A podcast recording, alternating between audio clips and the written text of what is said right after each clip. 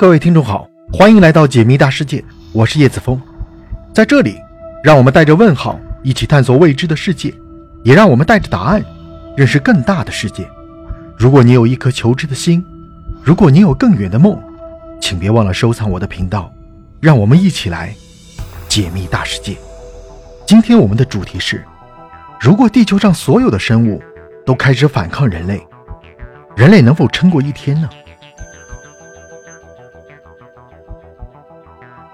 生物们揭竿而起，他们高呼：“消灭人类暴政，世界属于所有生物体。”如果真有这么一天，人类能撑过一天吗？有人会说，人类的武器可以以一敌百万，再凶猛的野兽也扛不住一发子弹。但是请注意，是所有生物，里面除了我们熟知的动物、植物，还有不起眼的微生物们。人类真的能以一己之力？来抗衡整个生物圈吗？如果动物们选择反抗人类，那么首先发动攻击的将会是人类身边的动物，宠物猫狗、养殖场的家畜和家禽，以及动物园里面的动物。紧接着就是野生动物们，种类就多了，大到蓝鲸，小到蚂蚁，还有最恶心人类的四害。有人会说，人类不会要完了吧？事实上。动物的反抗的确会造成一些人类的伤亡，比如一只老虎和手无寸铁的人，肯定老虎的胜算更大。然而不要忘了，动物都有自己的弱点。人类再怎么说也是和各种动物一起生活了两百多万年，再加上人类进化出智慧之后，对各种动物都进行了深入的研究，充分做到了知己知彼。动物们怕的第一个东西就是火，我们祖先用火击退了天敌。最后一步步走向食物链的顶端。只要所有人类点燃火把，百分之九十九的动物都不敢靠近。而且比起祖先，人类的燃料更加充足，不用等待天然火，可以随时随地的点火。人类还有火焰喷射器，可以边走动边开火。大部分节肢动物一把火下去就直接死掉了。大型猛兽也无法克服对火的恐惧，他们会逃跑。至于很多凶猛的海洋动物，比如大白鲨、虎鲸等，它们都没办法上岸。人类只要不去海里，就可以免受伤害。这种情况下，人类大部分的武器都可以不用出场。毕竟，人类在没有发明现代化武器的时候，仅用老式武器就将很多动物灭绝了。由此可见，所有动物反抗人类，人类或许会被打个措手不及，但是反应过来后，就能迅速应对。用老祖先告诉我们的动物怕火这一事实，就能成功击退疯狂的动物们。更不要提人类手里还握着大量的武器，随便拿一个出来，就会造成大量的动物死亡。动物们虽然疯狂，但是人类还能招架。如果植物也加入了反抗大军，人类还有胜算吗？有人会说，那人类死定了。植物制造氧气，如果它反抗，就直接停氧，那么人类肯定完了。首先，植物是不可能停止供氧的，因为氧气来源于植物的光合作用。光合作用是植物重要的生命活动之一，合成自己所需的有机物，如糖类。植物为了反抗人类，从而不进行光合作用，相当于人类的绝食，杀敌八百，自损一千。其次，植物也需要有氧呼吸。为什么不建议卧室里面放盆栽？就是因为。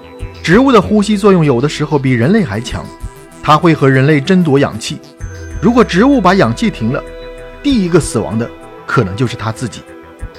最后，人类拥有制造氧气的能力，植物如果真的抱着同归于尽的想法停止制造氧气，人类可以利用一切含有氧原子的物质来制氧，比如水、二氧化碳。因此，植物的这种做法得不偿失，没有达到目的。还把自己给赔了进去。植物由于不能移动，它的反抗手段对于人类来说都不痛不痒。比如藤蔓植物或许会通过疯狂的生长占据人类的建筑，但是人类可以直接把它砍了，或者连根拔起。鲜花植物会通过疯狂的释放花粉让人类窒息，但是人类有口罩、有防尘面罩，甚至有防毒面具。更重要的一点是，植物也怕火。前面说到了，动物反抗人类，我们可以用火。同理，植物也扛不住火焰的侵袭，甚至它可以成为人类对抗动物的燃料之一。历史上，植物曾经引发过巨大的灾难。石炭纪时期，因为植物榨干了大气中的二氧化碳，引发了全球变冷。但是这个过程持续的时间很长，而且人类目前处于全球变暖的阶段，正好需要大量的植物帮忙控制。植物这样做不仅没有反抗到人类，反而帮助了我们。因此，植物若是反抗人类，人类也可以轻松的应对。动物、植物都不能撼动人类，难道人类真的就无敌了吗？当然不是，因为微生物还没出场。微生物经常被人类灭称为低级生物，因为它们中的很多成员结构很原始，甚至自诞生以来就没有发生过巨大的变化。但是，所有的微生物的总重量加起来，直接完爆人类。因为微生物它真的无处不在。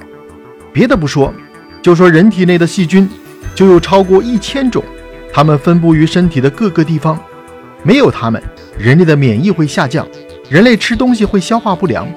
如果这些细菌反抗人类，它们只需要多分裂一些或者少分裂一些，让人体内的菌群失调，人类就能直接倒下一大片。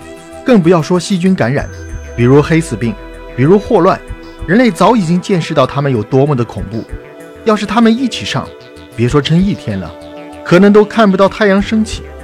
而微生物并不单单只有细菌，还有真菌、病毒，随便来一个，人类都招架不住。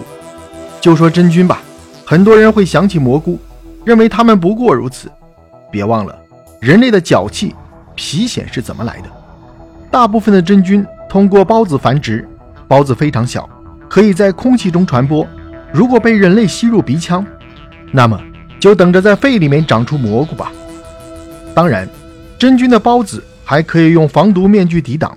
那么有一种微生物，就算人类有防毒面具，也无法彻底抵抗。它就是病毒。病毒是一种非常诡异的生物，它没有细胞结构，可就是它能够突破六界屏障，在每个界里面都能自由的穿梭。人类至今都没有完全搞清楚病毒一共有多少种，因为它们的结构简单且特别容易变异。比如艾滋病的病毒，它在一天的时间内可以变异二十次以上，昨天吃的药，今天就已经完全失效。如果所有病毒一起上，人类可能在一个小时的时间内就失去了战斗力。更可怕的是，人类真正消灭的病毒只有天花一种，其他的病毒人类没有彻底消灭它们的能力。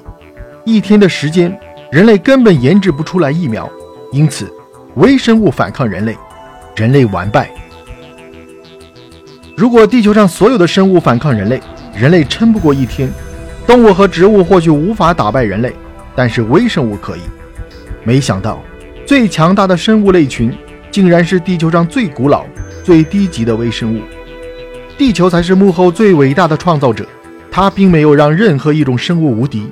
高级的动物有自己的缺点，低级的生物并没有那么脆弱。不是我们塑造了地球，是地球选择了我们。这就是生命最伟大的作品，人类只不过是里面的一部分。如果人类破坏了作品的美感，画家为什么不能将不和谐的一部分抹掉呢？人类总喜欢把自己放得很高，喊着保护地球，实际上，地球需要保护吗？恐怕我们真正的意图是保护自己，但是又放不下面子喊，于是冠冕堂皇地说保护地球。不知道地球在听到这句话之后，会是什么反应呢？